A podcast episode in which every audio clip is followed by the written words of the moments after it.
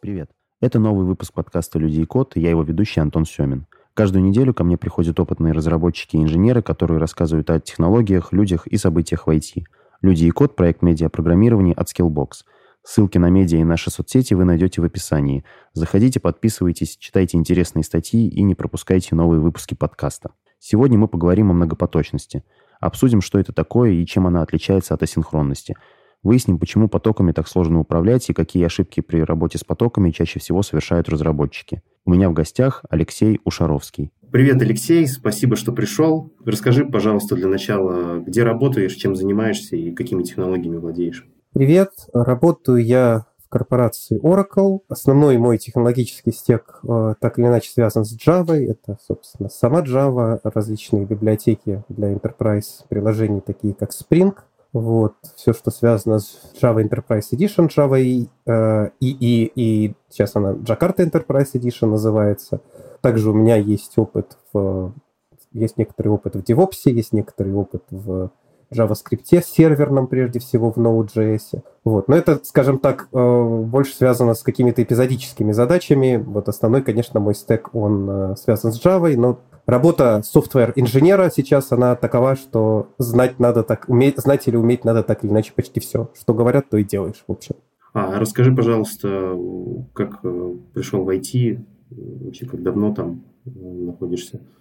IT я довольно-таки давно, еще когда был совсем маленьким, еще там, в младших классах школы, я помню, отец притащил домой такой компьютер, который надо было к телевизору подключать, и который программы с кассет считывал через обычный а, аудиомагнитофон. Вот, еще с тех пор у меня какой-то к этому, как-то на меня поразило, и с тех пор у меня к этому есть, и был, скажем так, интерес. Вот. Потом уже где-то в школе отец откуда-то притащил старый, уже старый, устаревший по тем временам компьютер с 286 процессором. Вот. Тут я уже не стал терять времени, несколько раз его тотально ломал, вот, но в итоге научился его чинить. Ну, собственно, так я в IT и пришел. Вот, собственно, с того момента, как мне первый раз удалось не только все сломать, но и все починить, я как-то свою вот, свой профессиональный путь, можно сказать, и отчитываю. Здорово. Давай тогда перейдем э, к основной теме да, нашего подкаста. Расскажи, пожалуйста, в общих словах, что такое многопоточность в программировании и какие концепции концепции вообще стоят за этим понятием? Ну, многопоточность – это один, одно из таких понятий, как можно сказать, вот где кроется блеск и нищета вообще современной разработки. Многопоточность – это сложно, это проблемно, но это тотально необходимо. Без этого в современном, э, скажем так, в современной разработке никак. Э, ничто из мира так называемого high-load, работы с высокой нагрузкой, на сегодняшний день немыслимо без параллельных вычислений – вот, и без многопоточности. А вот э, какие концепции за этим стоят? Ну, то есть, что она вообще из себя представляет? Скажем так, если, если начинать сначала, то уже давно прошли тот момент, когда э, у нас там каждый год удваивалась тактовая частота микропроцессоров, вот, э, чипов, с которыми мы работаем. Вот. Уже давно, и, мне кажется, с начала 2000-х, э, в общем, уперлись, э, с первой половины, не знаю, десятых годов, в общем, уперлись технологии, вот, вот вот технология кремниевых микросхем в верхний предел тактовой частоты, которая вообще может быть. Дальше по законам физики уже невозможно. Больше, чем там пара гигагерц, частота у нас микропроцессора быть не может. При этом потребность в том, чтобы системы становились все более и более производительными, она никуда не делась. Данных становится больше, пользователей становится больше, нагрузка становится больше. Ну и по этой причине иного пути, чем распараллеливать вычисления, чем запускать, э, чем разделять задачи между несколькими потоками или несколькими процессорами, у нас, э, скажем так, у нас иного пути просто нет. Вот. Тут можно еще сказать, что э, даже с точки зрения пользовательской, вот когда когда-то была такая операционная система MS-DOS, где можно было запускать одновременно только одну программу. Вот. Но довольно быстро пользователям стало понятно, что это не очень удобно, им бы хотелось несколько программ одновременно запускать. Так появились псевдо-многозадачные операционные системы, такие как, не знаю, тогдашняя версия macOS, я не помню, как она называлась, ну и Windows 3.1 как ответ ей от Microsoft, вот, в которой можно было запускать несколько программ в различных окошках, и э, как раз-таки в те, в те далекие времена еще не было вот этих многоядерных процессоров, вот, и, скажем так, параллельно запускаемые вот эти программы выполнялись э, скажем так, э, концепция была в том, что у нас, э, то есть несколько программ, для пользователя это выглядело, что несколько программ одновременно работают, вот, при этом э, процессор делал как? Он просто быстро переключался от одного процесса к другому, вот, за счет чего создавалась такая иллюзия вот, конкурентного параллельного э, выполнения программ. Вот, это, собственно, то, как и пользователь видел, как будто у него несколько программок одновременно работают. Вот это, это было удобно. А ты сказал, что законы физики не дают наращивать э, частоту микропроцессоров. Можешь здесь немножко подробнее рассказать, э, какие именно законы? Ну, тут, скажем так, два, две проблемы встречаются в одной точке. Первая проблема, что с ростом частоты у нас уменьшается длина волны. Вот. Иными словами, можно сказать, уменьшается ну, тот как бы минимально возможный размер микросхемы, вот, на котором можно считать, что ток у нас по ней распространяется мгновенно. Вот, э, чтобы продолжали работать законы как бы классической вот, э, электрофизики, вот, э, для расчета этих самых схем. То есть, грубо говоря, чем больше частота, тем меньше нам нужно делать э, размер микросхемы, соответственно, размер транзистора. Но, с другой стороны, мы все помним, что вещество у нас, вообще говоря, состоит из атомов. В какой-то момент, уменьшая, уменьшая, уменьшая размер, скажем так, этого самого кристалла, у нас наступает ситуация, когда размер транзистора уже можно, можно посчитать, из скольких атомов он состоит. И меньше, чем из скольких-то атомов он состоять не может. То есть меньше, чем какой-то определенный размер он тоже быть не может. Вот. По этой причине не, ну, скажем так, нету. Вот это есть, собственно, тот предел этой технологии. То есть меньше там десятка атомов, условно, я сейчас так из головы какую цифру называю, сделать, сделать этот транзистор, чтобы он работал как там, похоже на настоящий транзистор, просто невозможно. Вот, соответственно, вот тут, тут нас и встречает вот этот самый предел. Больше тактовая частота быть не может, потому что дальше м, размер транзистора мы уменьшать не можем. Вот. Возможно, когда-нибудь появится какая-то альтернативная технология, там как, какие-нибудь квантовые компьютеры, но это пока все, скажем так, на уровне фантастики и на уровне каких-то очень таких баз, э, естественно, каких-то фундаментально научных экспериментов. Потому иного выхода, как осваивать многопоточность, у нас нет. Или наращивать количество процессоров, да? Ну, да. Давай, значит, э, дальше поступим так. Я сейчас расскажу. Вот есть, ну, может, три или четыре базовых понятия, которые нужно понимать для того, чтобы э, разбираться вообще в многопоточности. Вот, для того, чтобы как-то все в голове своей структурировать. Первое понятие, о котором стоит поговорить, это то, что по-английски называется concurrency. Вот, на русский можно перевести как конкурентное выполнение. То есть ситуация тут какая? У нас есть несколько процессов или потоков, вот тут, может быть, потом остановимся, в чем разница, но в данном случае это не принципиально, которые так или иначе, которые параллельно работают, которые одновременно работают, э, так или иначе конкурируя за ресурсы того компьютера, вот той вычислительной системы, на которой они запущены. То есть и тут э, суть этого понятия в том, что мы не вдаемся в детали, как конкретно у нас реализована вот эта вот конкурентность. То есть это может быть вытесняющая многозадачность, вот как такая псевдомногозадачность, как это было вот на старых процессорах, когда у нас по факту процессор может выполнять только одну команду одновременно, вот, но он постоянно переключается между несколькими процессами. Таким образом, у нас получается такая иллюзия, вот, что несколько процессов работают одновременно. Это первое понятие, конкуренция. Просто сразу вопрос, пока не забыл. А в чем э, тогда преимущество такой псевдо-многопоточности? Ну, то есть псевдо-многозадачностью я понимаю, да, в чем э, ее суть, чтобы пользователю было комфортно, чтобы создавалась да. иллюзия, что он может в нескольких программах работать. А в псевдо-мультипоточности, когда распараллеливаются процессы, но на самом деле в каждый момент времени только один процесс, ой, не процесс, а только один поток выполняется. Да, прежде всего это тут связано именно вот с тем, что называется, ну, это, это связано с минимизацией того, что иногда называют время отклика, то есть приложения. То есть пускай он, скажем так, гораздо лучше, если у нас там, если у нас множество, множество запросов приходит, э, в общем, на нашу систему, лучше, чтобы, не знаю, все, все подождали там чуть-чуть побольше, чем каждый бы ждал, э, чем э, э, кто-то один бы, в общем, получал бы все время, а остальные при этом долго ждали. То есть, ну, опять же, это, то есть таким образом это, это дает возможность, э, скажем так, выровнять время реакции системы вот, на некий запрос, вот, и что, что, безусловно, дает некоторое преимущество. Ага, понял, понял. Хорошо, спасибо. Хорошо. Итак, конкурентное выполнение, это такое наиболее высокоуровневое, такое высокоуровневое понятие. Вот. То есть, когда у нас просто есть несколько параллельных потоков или процессов. Следующее понятие, с которым стоит э, ознакомиться, это параллелизм. Пар, э, параллелизмус или по-русски параллельное выполнение, можно сказать. Это когда у нас уже физически есть возможность, скажем так, э, выполнять, одновременно выполнять несколько процессов когда у нас физически такая возможность присутствует. Это уже достигается за счет того, что у нас есть несколько физических процессоров или один процессор, но с несколькими ядрами. И вот как когда-то тактовая частота была основной характеристикой микропроцессоров, так вот сейчас, мне кажется, главная характеристика – это сколько у него ядер. Потому что сейчас минимум, мне кажется, уже 4 ядра, то бы, даже в этих в телефон, то, то, что в телефонах стоит, там уже по 8 ядер иногда бывает. Вот. Э, и, собственно, это основная характеристика на сегодняшний день вот процессоров, сколько у него ядер, сколько параллельно потоков он, сколько процессов параллельно он в состоянии тянуть. Вот. Итак, второе понятие – это параллелизм, то есть тут мы, э, это понятие, оно больше относится уже к аппаратной части, то есть то, что аппаратная часть у нас в состоянии параллельно тянуть несколько процессов. Следующее понятие, о котором стоит поговорить, это многопоточность. Вот, multi-threading то, что называется по-английски.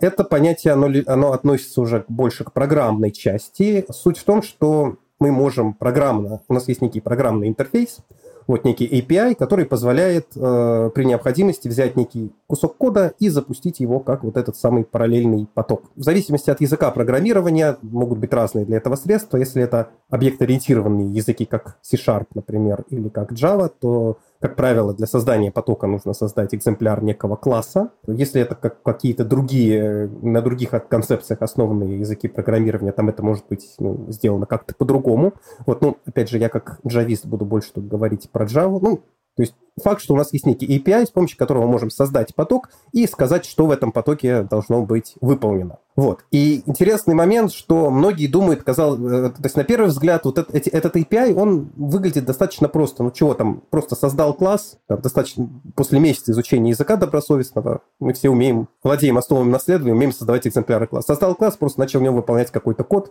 Вот. Казалось бы, думаешь, что взял Бога за бороду и что вот никаких проблем больше с многопоточностью никогда у тебя не будет. На самом деле, это вот эта простота, она очень, как бы это сказать, она очень такая обманчивая. Вот. И в этом мире многопоточности, вот, который поначалу кажется таким как-то светлым и безоблачным, на самом деле кроется очень много всяких разных страшных зверей, которые из самых неожиданных мест вообще могут выскакивать. По этой причине, ну, скажем так, может быть, рассказать немножко про этих зверей или вот, э, да, значит, какие звери тут нас поджидают. С многопоточностью все будет относительно неплохо, пока наши потоки делают какую-то работу, которая, ну, идеальное многопоточное приложение – это когда каждый поток решает какую-то параллельную задачу, и при этом его абсолютно не колышет, что делают остальные потоки. Пока они абсолютно друг от друга изолированы, независимые, все хорошо. Ну и, собственно, одной из рекомендаций при написании многопоточных приложений состоит в том, чтобы, в общем, оно так и было, чтобы потоки как-то минимально между собой взаимодействовали. Вот. Но реальность такова, что ну, без взаимодействия параллельных потоков нам как-то ну, совсем не обойтись. Вот. Невозможно сделать, чтобы все было абсолютно независимым. Ну, примерно как невозможно жить, не коммуницируя с другими людьми, так невозможно писать многопоточное приложение, в котором потоки никак, никак с друг с другом не взаимодействуют. И вот тут нас поджидает, э, скажем так, первый страшный зверь. Не знаю, как его правильно назвать. Очень связан он с тем, что выполнение многопоточного кода, оно... Вот когда у нас речь идет об однопоточной программе, то есть когда просто команды одна за другой последовательно выполняются, такой код, он ну, как правило, результат его выполнения, как правило, ну, почти на 100% детерминирован. То есть мы можем предсказать, какой там будет результат, и просто вот посмотрев на данный код, можем себе представить, как оно будет работать, что там на выходе у нас случится. Когда у нас два, когда мы запускаем, пускай даже одинаковые, два совершенно одинаковых фрагмента кодов параллельно, вот, э, результат работы этих параллельно запущенных потоков, он уже почти 100% будет не детерминирован. Потому что один поток может запуститься чуть раньше другого или наоборот. Вот, то есть вот эта вот задержка между ними, она почти всегда будет неизвестно какой. И само по себе это может приводить к какому-то недетерминированному результату. И еще одна проблема здесь, что, к сожалению, наш головной мозг, ну, подавляющее большинство из нас не умеет думать одновременно больше одной мысли. Вот, если кто-то умеет, ну, я, я очень рад за него, вот. Мозг наш как-то в плане мышления наше, оно, условно говоря, однопоточно. Не знаю, может быть, вот э, сложно себе представить, как, например, думают какие-нибудь там выдающиеся шахматисты, вот какой-нибудь Магнус Карлсон или там Гарри Каспаров. Может, есть у них там что-то такое, вот научились они там чего-то такому, но вот подавляющее большинство людей, которых я знаю, они этого не умеют. Поэтому вот эта недетерминированность и непредсказуемость взаимодействия нескольких потоков, она крайне тяжела для анализа. Вот. Поэтому использование, э, такой вот, использование голых потоков для реализации чего бы то ни было, оно, в общем, сулит встречу. Вот это первый, это, и это только первый еще страшный зверь, с которым нам предстоит встретиться. Значит, какой еще страшный зверь нас тут поджидает? Следующий страшный зверь э, выскакивает, когда наши потоки хотят одновременно использовать, э, ну, предположим, какую-нибудь ячейку памяти. Ну, так максимально абстрактно выразимся.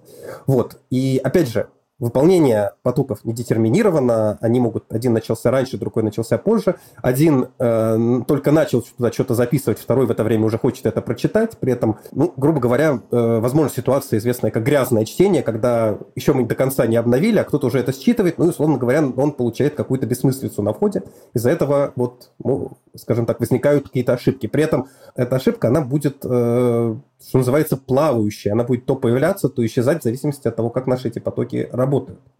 Для того, чтобы побороть э, такого рода проблему, вот тут надо сказать, что разработчики JVM, виртуальные машины Java, они оказались впереди планеты всей, ну или одними из первых, они придумали такую штуку, которая называется Java Memory Model. Вот, это набор, э, то есть вот э, внутри JVM там вшит специальный код, который реализует некий там, набор правил, который не ликвидирует вот этот вот хаос полностью, но как бы наводит на нем, в нем некоторый порядок, вот, регулирует некоторые, некие правила, по которым э, э один поток, грубо говоря, указывает, когда, условно говоря, ячейка памяти должна быть заблокирована для чтения, потому что в нее кто-то что-то пишет, э, и когда, скажем так, когда она может быть разблокирована, чтобы из нее можно прочитать. Честно говоря, подробно разбирать memory модель, это, мне кажется, тема для отдельного подкаста, который, и даже, наверное, не для одного. Тут я могу отослать к докладам, которые, э, скажем так, выступлением на конференции такого гуру, как Алексей Шепелев из Oracle.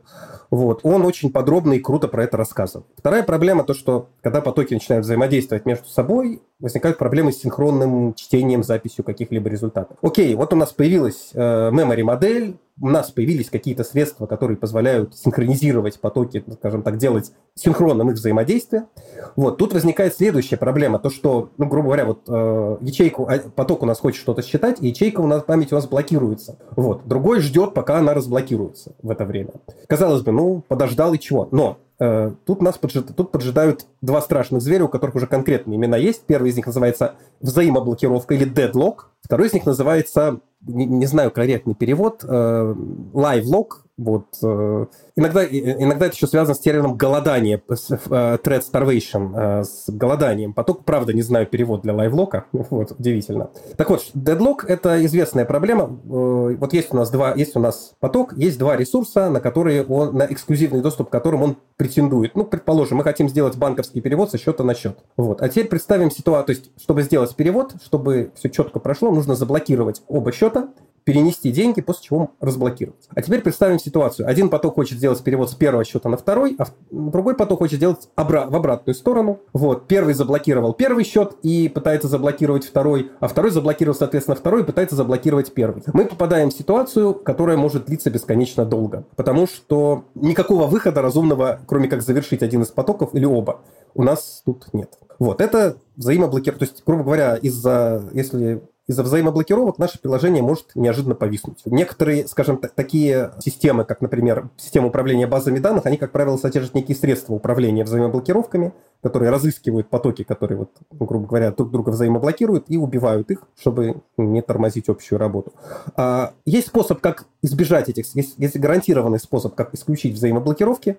Вот. Если мы грубо говоря, упорядочим как-то счета и сделаем, чтобы у нас всегда сначала блокировался счет, грубо говоря, с меньшим номером, а потом с большим, тем самым мы исключим взаимоблокировку, но тут мы попадем на вторую проблему, которая еще сложнее решаема, это вот упомянутые же лайв-локи. А, ситуация, э, опять же, из-за вот этой недетерминированности и случайности в том, как процессор распределяет время между разными потоками, мы попадем в ситуацию, что одни потоки получают больше процессорного времени, а другие меньше. Из-за этого одни, э, то есть, грубо говоря, одни переводы со счета на счет будут выполняться быстро и оперативно, а другие будут по, скажем так, непонятным причинам висеть в ожидании, хотя вроде как ничего прямо их работу не блокирует. Просто процессор по какой-то причине не выделяет им время. Но это подобная ситуация, грубо говоря, когда у нас там, э, грубо говоря, выбросили в магазине какой-нибудь дефицит, и толпа людей как бы бежит за этим дефицитом, вот э, кому-то достается много, а кому-то не достается ничего. То есть вот ситуация в этом случае будет примерно такой. На самом деле есть еще всякие разные страшные звери, но вот это такие, скажем так, основные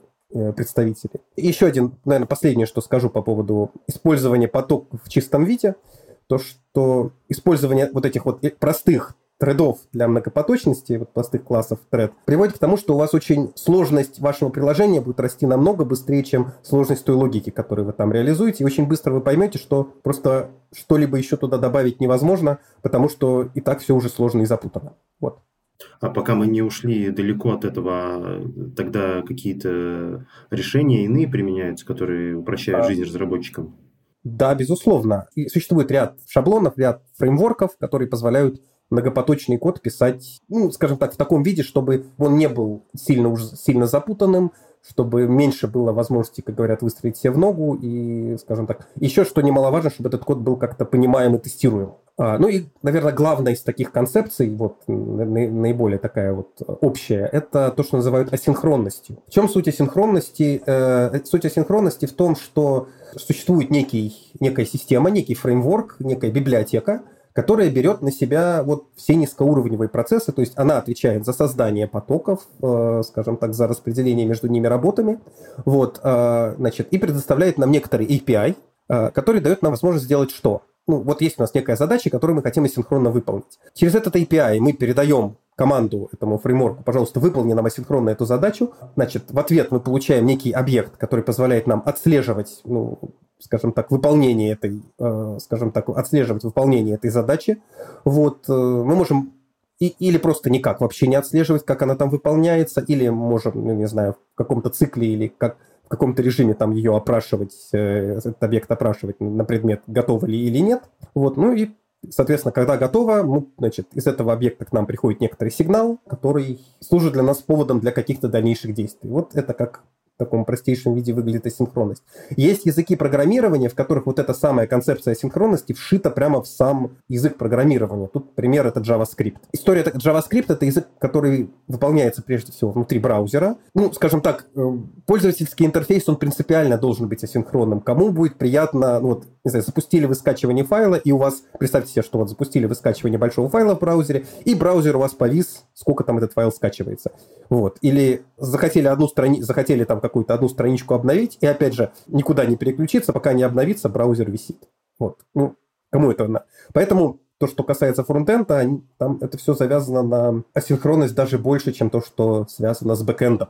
Ну, скажем так, Async Await это как бы один из инструментов, которые позволяют нам, а, скажем так, на наиболее низком уровне это просто реализуется посредством call, так называемых callbackов, то есть когда мы ожидаем какое-то событие, там, передаем некий метод, который должен быть вызван, и этот метод вызывается, соответственно, когда событие происходит. Вот с callbackами проблема такая, что очень часто возникает задача, когда, грубо говоря, вот после одного события должно быть какое-то следующее, мы должны сделать что-то следующее, потом должны дождаться, когда это следующее выполнится, потом еще что-то. Ну, такие вот цепочки возникают. Если это делать с помощью вот классического варианта callbackов, мы попадаем в такое замечательное место, которое называется callback hell. Вот. Э, вот эти вот один в другой вложенные колбеки, это выглядит ужасно. Это, оно ладно ужасно с точки зрения понимания, но синтаксически ужасно. Там, грубо говоря, это та ситуация, когда даже опытный разработчик может, грубо говоря, пропустить какую-нибудь скобочку и очень долго пытаться понять, а почему, собственно, оно не компилируется. Вот. Даже с, с этой точки зрения это уже ужасно. Не говоря уже о там, понимаемости и тестируемости этого кода. Вот async await – это один из способов как-то разрешить вот эту, выбраться из этого колбечного ада, Async await – это способ, как, часто говорят, это способ, как написать асинхронный код, который чисто внешне минимально отличается от синхронного. То есть с помощью async мы можем, мы указываем, что данный метод, он, э, если мы объявляем метод как async, это означает, что он автоматически должен уже быть передан вот этому асинхронному фреймворку, который его там в каком-то режиме выполнит. С помощью await мы можем при необходимости дождаться, когда он так или иначе будет выполнен. Это не единственный вариант реализации асинхронности, о котором я сейчас... Даже в JavaScript, вот помимо async await, есть еще ряд библиотек, которые так или иначе позволяют эту штуку, это дело реализовать. Эм, есть еще очень интересная концепция э, использования паттерна observable, или то, что называют реактивным программированием. Это есть, такой, есть такая библиотека RxJS, э, RxJava, вот, что интересно, на разных языках программирования, вот, они, эти библиотеки присутствуют, и выглядят они, концептуально они выглядят примерно одинаково. Оно как бы и похоже одновременно, и отличается в реактивном программировании, что у нас есть некоторый источник событий, и посредством паттерна Observer у нас есть возможность подписаться на события, исходящие из этого источника. Вот, соответственно, как только события происходят, подписавшийся наблюдатель, вот этот самый Observer, он, э, ну, соответственно, получает сигнал о том, что что-то произошло, надо что-то сделать.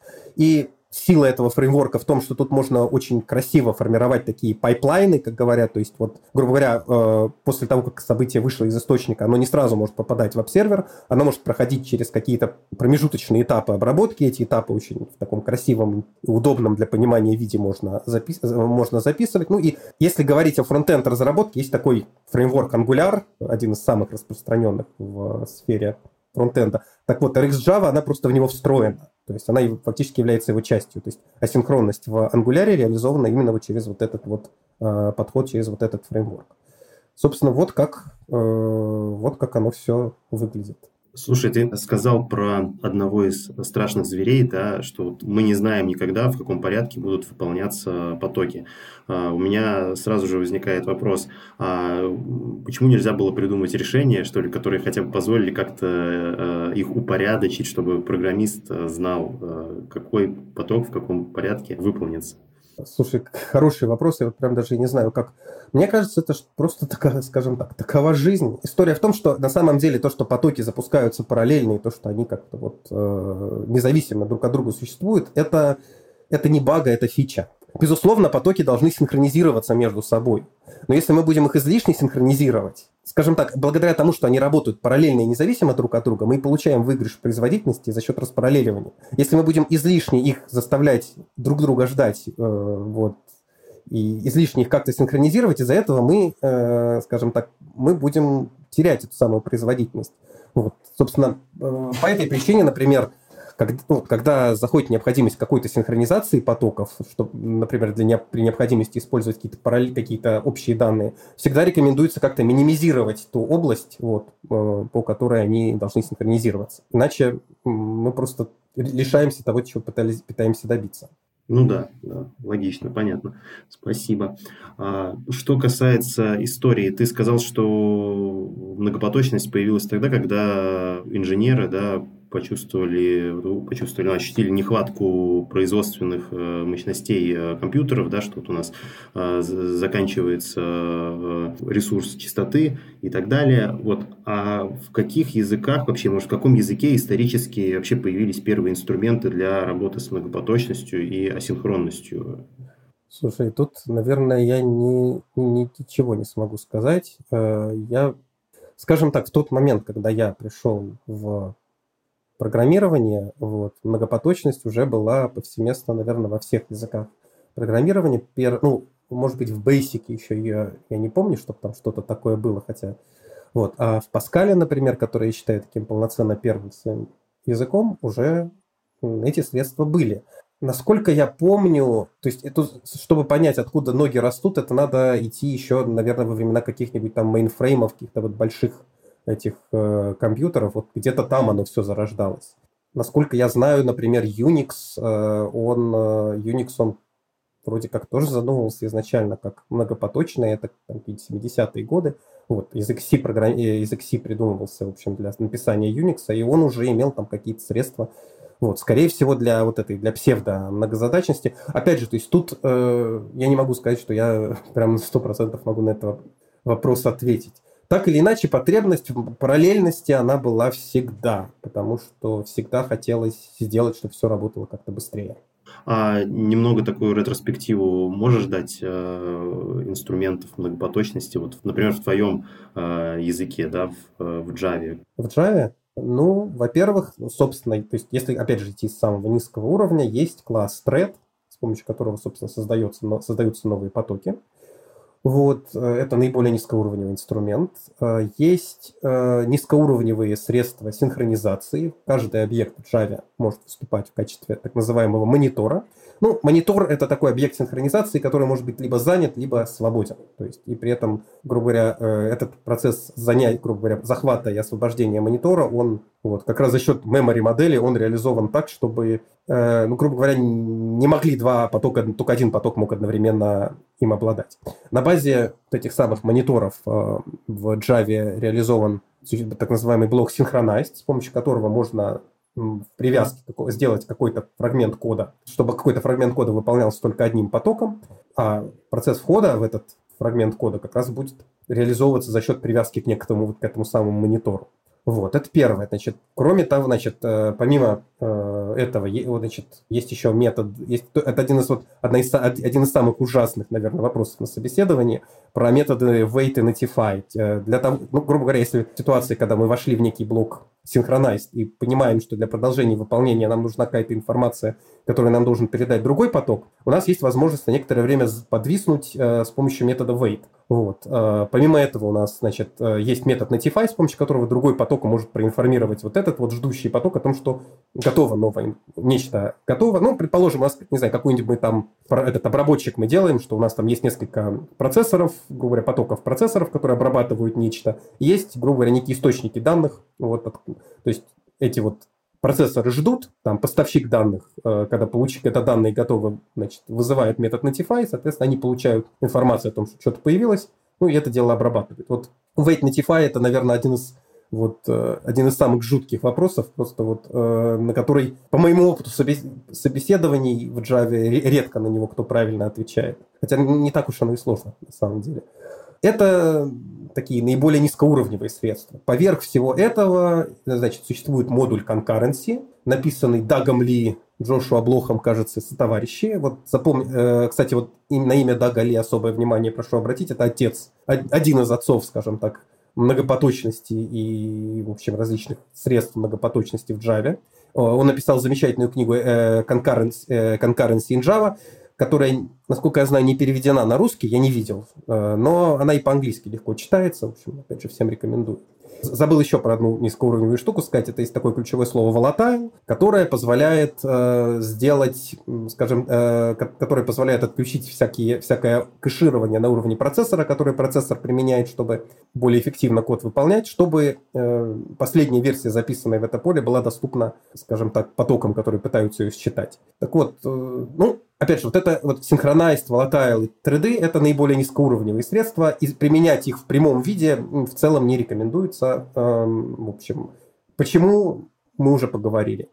Над, над всем этим следует, как я уже еще раз повторяю, модуль concurrency, который содержит разного рода так называемые объекты с атомарным чтением, вот, атомики. Э, это как, это как раз-таки вот э, человеческая альтернатива вот этому самому волатайлу и синхронайст. Просто объявляешь такой, грубо говоря, нужно тебе какое-нибудь целое число, которое должно быть доступно беспроблемно нескольким потокам, объявляешь его в виде вот этого atomic, э, класса Atomic Integer, без проблем используешь его и можешь быть уверен, что не будет проблем с блокировками и будешь получать нужное значение, ну, то значение, которое, по крайней мере, корректно сохранено в него другим потоком. Там же находятся разные продвинутые объекты синхронизации, такие как, э, не знаю, как всякие там засчет, такие как countdown latch, это когда ну, такой, э, или семафор, вот, э, то есть count, ну, countdown latch один из самых простых синхронизаторов, когда вот есть у нас, не знаю, один поток которому нужна, например, информация, которая предоставляется несколькими другими потоками.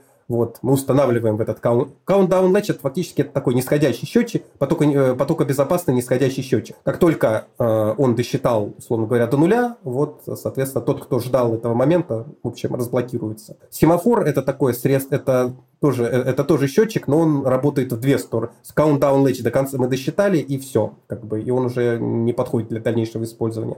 Семафор может считать в обе стороны. Как только он досчитывает до некого максимального значения, то, грубо говоря, он блокируется. Это, этот объект используется, например, для ограничения доступа к разным ресурсам, Вот. Ну, если у нас, например, какой-нибудь thread для работы с базой данных, чтобы у нас не было, если у нас там у нас есть ограниченное какое-то количество соединений, вот, если все соединения заняты, соответственно, э, счетчик досчитывает до максимума, и пока кто-нибудь у нас не освободит какое-нибудь из этих соединений, он, в общем, дальше не пойдет. Еще такая важная штука есть, которая называется thread пулы, тоже в целом довольно низкоуровневый объект, но чуть более высокоуровневый, чем скажем так, чем это синхронные средства, про которые мы говорили. Threadpool нужен для того... Threadpool – это, грубо говоря, такой набор уже готовых созданных потоков, которые готовы в любой момент принять какую-то работу, которую мы им передаем. Фишка тут в том, что, грубо говоря, создание нового класса thread, создание физически нового потока – вот. Оно довольно накладно, оно требует много ресурсов от системы, поэтому лучше держать несколько готовых потоков вот, и при необходимости передавать уже этим работающим потокам какую-то э, информацию, какую-то, не знаю, там, какую-то работу, которую они должны сделать. Вот это делается за счет thread пулов. Есть еще в Java, э, вот есть некая... Под... В Java нету async await в прямом виде, как в JavaScript. То есть э, в JavaScript это просто как бы ну, частью языка является. Это там рантайм такой. В Java есть нечто подобное. Это есть такой класс future. Это такой контейнер, который позволяет нам, который может быть возвращаться тем же thread пулом, скажем так, после того, как мы передали ему для выполнения некую задачу. И с помощью него можем ожидать, когда эта задача выполнится, и получить результат, который эта задача вернула, если такой результат есть. А, есть еще в Java 8 кажется, появилась такая штука, которая называется Completable Future. Это расширение вот этого функционала с таким закосом под Pattern Observable, под реактивное программирование. Но, насколько мне известно, RX Java э, как-то пользуется вроде как даже чаще. То есть она, RX Java, конечно, красивее и удобнее. Вот. Ну, Java тоже имеет такие вот встроенные в себя средства. Э, если говорить о JVM, есть еще такая концепция карутинов, ну, это, это такая новая фишка. Я, честно говоря, лично с ней не то чтобы часто сталкивался. Тут Oracle, в котором я работаю, к сожалению, довольно консервативен в плане технологий. Вот. Карутин э, – это иногда переводится на русский как сопрограмма. Опять же, то есть это, это еще один вариант реализации вот этой концепции асинхронности, когда мы не создаем новых потоков, а, грубо говоря, с помощью некой команды указываем, что данный вот фрагмент кода нужно передать условному там thread для того, чтобы его выполнить. И я тут тоже, наверное, не буду вдаваться в подробности, но э, по факту Карутин это еще один вот э, подход к реализации асинхронности. Вот. И я, если, если слышал, есть такой язык программирования Kotlin, вот, придуманный замечательными ребятами из JetBrains – вот. Попытка сделать такую Java здорового человека, то есть сделать язык, который, ну, типа, как, как Java, но лучше. Я так для себя это формулирую. Вот как раз-таки там центральным элементом являются вот эти самые карутины. То есть они прям встроены в язык, в отличие от Java. Вот. Говорят, что отлично работают, очень все их хвалят. Ну, ты с Kotlin еще э, не работал, да? А, я с Kotlin мало работал, вот. А, я в целом люблю Java и как-то не очень хочу с нее вот я понимаю, что у Котлина есть определенные плюсы, вот, но посмотрим, как жизнь сложится. Может быть, э, если, если придется, то, ну, как бы выучу, что делать. А скажи, пожалуйста, э, зависит ли многопоточность и асинхронность от э, операционной системы и аппаратной платформы, вот в эту сторону? Тут можно сказать и да, и нет, как обычно отвечают. Yes and no, как говорят. Безусловно, на разных аппаратных платформах, на разных процессорах, на разных операционных системах это все может быть очень сильно, может быть как-то по-разному реализовано. Вот, но ту разницу, которая есть на аппаратном уровне, как правило, в той или иной степени нивелирует как раз-таки операционная система. Количество операционных систем, оно, как известно, довольно-таки счетно. Вот, это либо Windows, либо какие-то разновидности Linux, вот, либо какие-то Unix-системы.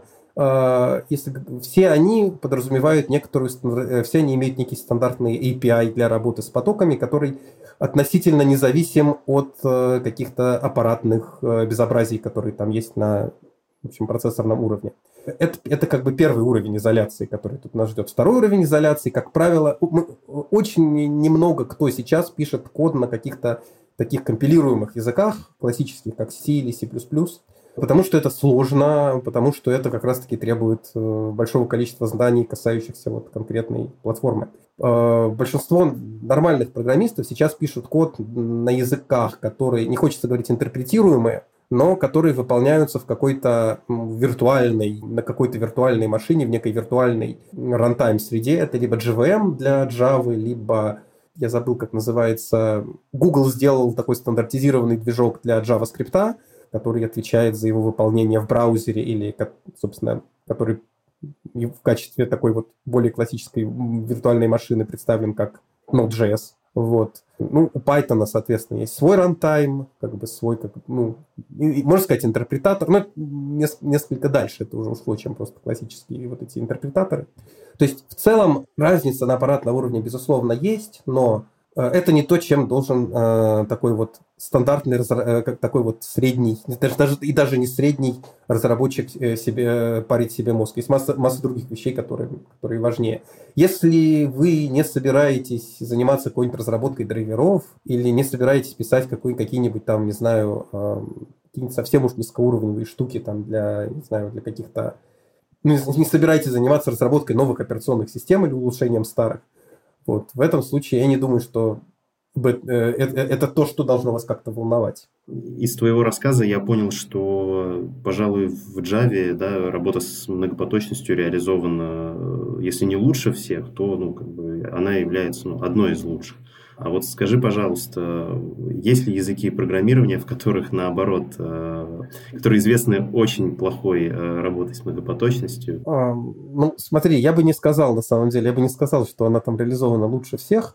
Но, понимаешь, тут тоже такое понятие, что значит лучше всех. Понятие, что у тебя как бы там все кишки на распашку, извини, что я так как бы э, выражаюсь. Вот, когда у тебя такое количество всяких инструментов доступно, вот, и с одной стороны, это хорошо, вот, казалось бы, ты имеешь там полный контроль над всем. С другой стороны, вот, э, когда чьи-то шаловливые ручки берутся за что-то, э, за что-то не то, в итоге получаются проблемы. Вот, ну, не знаю, приходит какой-нибудь Джун, вот, и как зная, ему говорят, значит, хочет что-нибудь распараллелить и начинает создавать, начинает плодить треды и там, не знаю, делать какую-нибудь синхронизацию, вот, писать волатайл, где надо и где не надо, и в итоге получается кошмар. Вот. Хорошо это, мне кажется, не очень. Да, с другой стороны, у нас есть куча всяких средств поверх этого, вот, которые исключают подобные проблемы, но про них еще знать надо. Что действительно хорошо, э, то, что в Java реализована вот эта самая memory модель, которая как-то несколько этот хаос обустывает.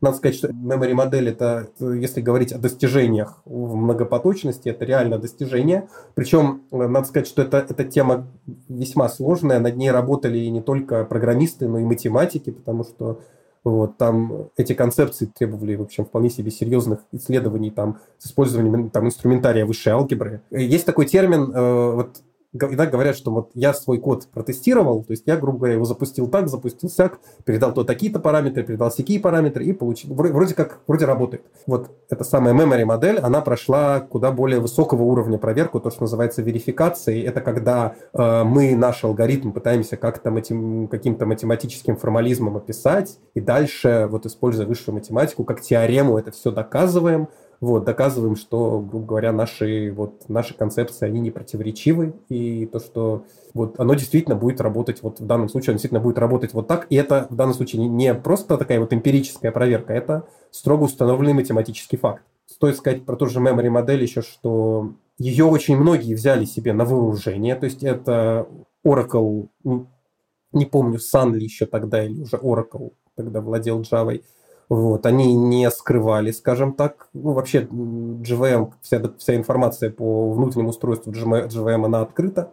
Вот, существуют стандарты, существует, это очень так тщательно задокументировано, и во многом, опираясь на это, ну, в C-Sharp аналогичная memory модель появилась даже, даже в плюсах, даже в C++, аналогичные построения тоже уже присутствуют, и, в общем, все это так или иначе. Первыми тут были джависты. А так, то есть, говорить, что, э, знаешь, хорошо или плохо, ну, Понимаешь, все, все, в этом свете, все на этом свете свою тень отбрасывает. Э, у каждого хорошо есть как бы свои как бы плохо, которые являются следствиями этих хорошо. JavaScript, например, то есть вот в JavaScript у нас нету доступа никаким низкоуровневым, э, насколько я знаю, нету там доступа никаким низкоуровневым средствам создания потоков. Там нельзя просто взять и создать поток. Там можно только, грубо говоря, сказать вот этому фреймворку выполнить это в синхронном режиме.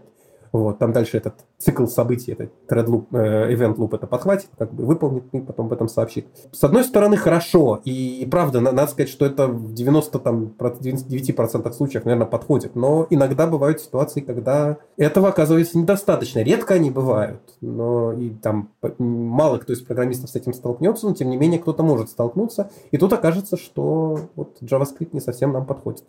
А, скажи, пожалуйста, какие сейчас э, вызовы стоят э, перед многопоточностью, если можно так сказать. Ну, то есть э, какие-то, может быть, задачи, которые решают инженеры сейчас, да, вот те, кто разрабатывают языки программирования, может быть, ты следишь за кем-то.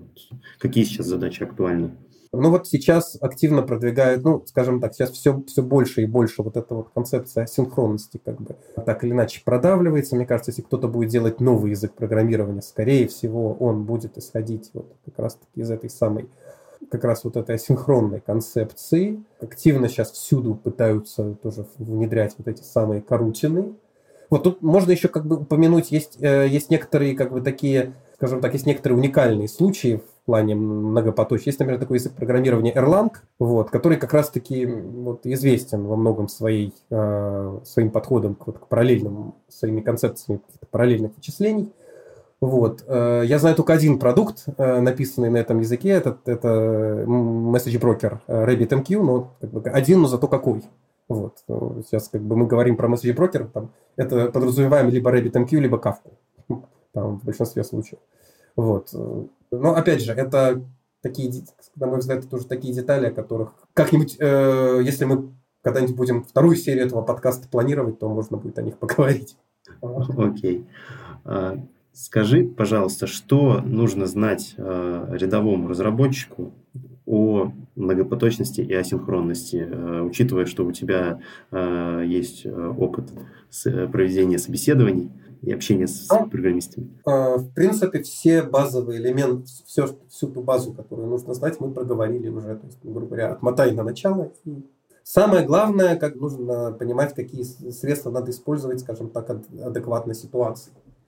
Вот, да, нужно, это, это, собственно, самое важное, что надо знать. То есть, ну и надо, надо понимать, что вот, надо понимать, в чем проблема чистых трейдов, чистых потоков. Нужно понимать, какие у нас есть более высокоуровневые вот, э, решения, нужно понимать, какие у нас есть асинхронные фреймворки, средства асинхронности. Вот. Ну и, безусловно, отдавать приоритет им, когда речь идет о каких-то реальных задачах. А что посоветуешь почитать, э, послушать, посмотреть э, нашим слушателям, чтобы больше вникнуть в эту тему, может на кого-то подписаться? Ну, опять же, на мой взгляд, классическим и наиболее полным руководством по асинхронности в Java, тут за Java я как бы могу говорить максимально профессионально, потому что я этим занимаюсь. Это уже упомянутая мной книжка Дага Лис, товарищи э, Concurrency in Java – вот, найти ее в интернете, в общем, не представляет никакого труда. Вот, бумажную версию, мне кажется, тоже не, проблема на ком где-нибудь заказать. Вот. Она, ее, ее, я не видел ее на русском языке. Может быть, она, может быть как бы она и есть, но, опять же, на мой взгляд, это наиболее полное руководство по всему, что касается многопоточности в Java. И там описаны вот все, все то, о чем мы говорили, там описано хорошо, подробно, интересно, и при этом, что немаловажно, что даже очень важно, просто. Эта книга, она несложная, вот, даже G, ту же самую memory модель там умудрились, в общем, довольно простыми словами описать. Вот. Так что категорически рекомендую. Если, особенно если вы джавист, то прям вот ну, обязательно. Если вы не джавист, тоже полезно будет. Про другие языки программирования тут несложно что-то сказать, потому что не так глубоко погружался я в это. Э, насчет того, кого послушать, опять же, по многопоточности, тут уже упомянутый мной Алексей Шепелев, гуру, э, или Шепелев, я не помню, как правильно фамилия, Шепелев, мне кажется, вот. Э, гуру, э, выступающий, выступавший на всех мыслимых конференциях, когда-то работавший, что, для понимания просто, что это за человек. Дагли, как я уже сказал, тот, кто создавал, тот, кто руководил созданием вообще вот э, всех вот этих многопоточных штук в Java. Алексей Шепелев – это один из тех, кто принимал активное участие в создании как бы, всех вот этих штук. И один из тех, кто активно работал, насколько я знаю, как раз вот над memory моделью. То есть тему, вот именно много, тему многопоточности, тему memory модели – вот. Э, он никто, мне кажется, мало кто так знает, как он.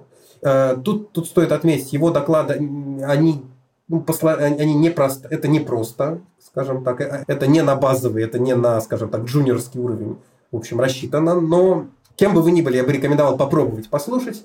Если не пойдет, ну, можно и остановить.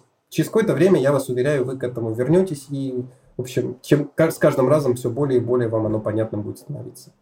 Слушай, я спросил все, что хотел. Э, если, может быть, у тебя есть что добавить, что-то я важное э, не упомянул, не спросил, то буду рад послушать. Ну, что тут, мне кажется, можно какие-нибудь пожелания. Вот, ну, то, что не бойтесь программировать, не бойтесь писать код, вот, не бойтесь писать многопоточный код. Это не просто, но, скажем так, это необходимо, и не так уж это и страшно, если, э, скажем так, овладеть какими-то основами. Вот, ну и пускай все, пусть все будет хорошо. Вот, да. Спасибо тебе большое, Алексей, что пришел. Было очень интересно и, что э, самое главное, очень понятно. Надеюсь, нашим слушателям тоже все понравилось. Спасибо. До свидания. С вами был Антон Семин. Подписывайтесь на наши соцсети, ставьте лайки и звезды подкасту. И, конечно, оставляйте комментарии с отзывами. Это очень сильно помогает нам делать подкаст интересным и полезным для вас. Хорошей недели.